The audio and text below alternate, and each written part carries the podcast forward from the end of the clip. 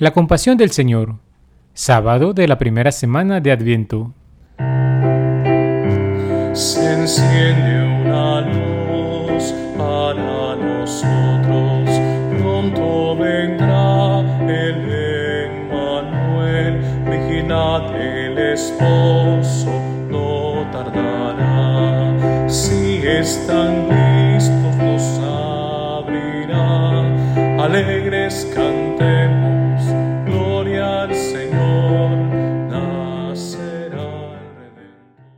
Los sufrimientos y las fatigas que padecemos en lo ordinario del día a día hunden su raíz última en el pecado de Adán, aquel que por ser la desobediencia primera al plan de Dios es conocido con el nombre de pecado original.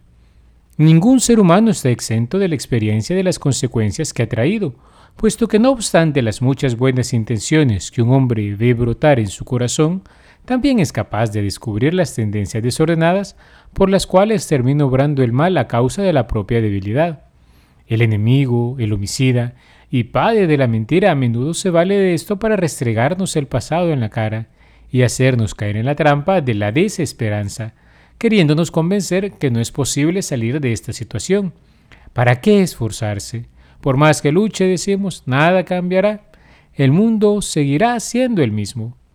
En medio de esta realidad, las palabras del ángel a María Santísima vienen a ser para nosotros el hermoso sonido de una dulce voz que anuncia la llegada de aquel que transformará esta historia.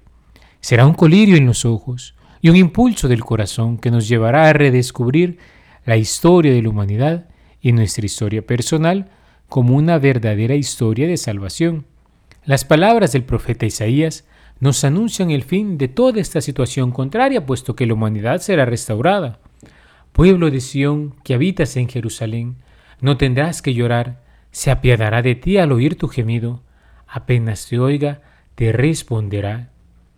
Sus lágrimas serán enjugadas, sus gemidos serán escuchados, sus sufrimientos cesarán, puesto que Cristo Jesús llega como el Redentor de Adán. En él, este bendito niño que nace en Belén, cada hombre y cada mujer puede reconocer al Mesías Salvador. Qué gran gozo embarga el alma ante la promesa anunciada al profeta, promesa que es para todos y cada uno. ¿Nos estremece tu corazón al escuchar aquellas hermosas palabras? ¿Tus ojos lo verán?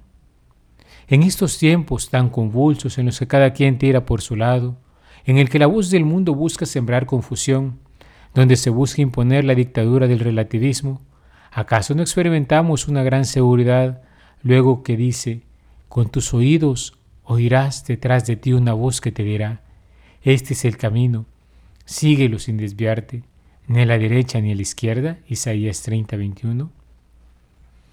El Santo Evangelio nos lleva a poner la mirada cómo aquella palabra anunciada por el profeta se hace manifiesta los sentimientos de compasión del Hijo de Dios. La humanidad sedienta de su palabra anhelante de su amor, se presenta como oveja en busca de pastor. El Señor responde y convoca a los apóstoles a que le ayuden en esta gran labor, como quien llama al dueño de una viña que busca obreros para cuidarla y atenderla.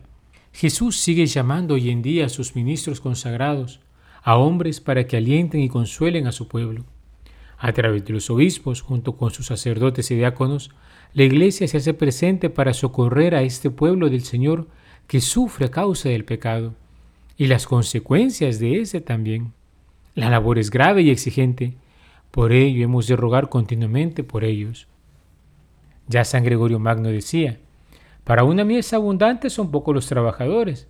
Al escuchar esto no podemos dejar de sentir una gran tristeza, porque hay que reconocer que si bien hay personas que desean escuchar cosas buenas, faltan en cambio quienes se dediquen a anunciarlas.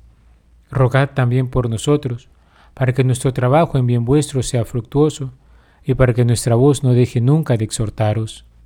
Si bien, hermanos, hay quienes han sido llamados por una vocación particular de servicio a hacer presente a Jesucristo recibiendo el sacramento que continúa la misión apostólica, el sacramento del orden, todo cristiano está llamado a servir a sus hermanos en virtud del sacerdocio común, pero para poder vivir esta dimensión en plenitud, hemos de estar estrechamente unidos a Cristo puesto que su pueblo tiene hambre de la palabra de Dios. No anhela un consuelo terreno y efímero, sino la vida eterna. Por ello, aquel que busca colaborar con el Señor en la obra de la salvación debe recordar que para ser fuente hay que beber primero del agua viva que ha brotado del costado abierto del Redentor. De ahí la importancia del cultivo de la vida espiritual a través de la oración, a través de la meditación de la Sagrada Escritura, la lectura espiritual, la mortificación, el examen de conciencia, las obras de misericordia, etc.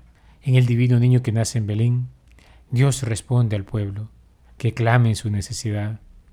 Cristo Jesús habrá de venir nuevamente para vencer definitivamente las fuerzas del mal e instaurar aquel domingo sin ocaso en el que la humanidad entera entrará en su descanso. Que este dulce anhelo nos dé una renovada esperanza para seguir combatiendo el buen combate de la fe, con la seguridad de que la victoria ha sido puesta ya en nuestras manos.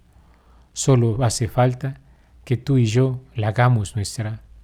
Alabado sea Jesucristo, por siempre sea alabado.